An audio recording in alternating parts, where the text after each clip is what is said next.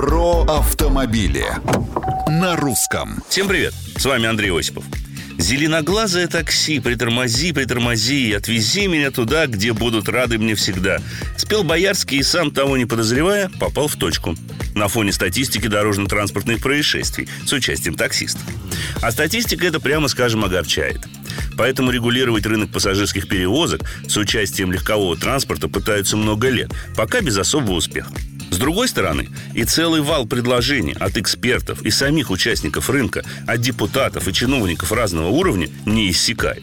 Ознакомился я с некоторыми свеженькими предложениями, оглянулся на зарубежный опыт и решил поделиться своим скромным мнением на этот счет. На мой взгляд, правы те, кто считает, что за руль таксомотора в России должен садиться человек именно с российским водительским удостоверением и стажем вождения не 3, а как минимум 5 лет. Во-вторых, неплохо бы протестировать их навыки управления, не говоря уж о нормальном предрейсовом контроле, который сейчас зачастую представляет собой абсолютную профанацию.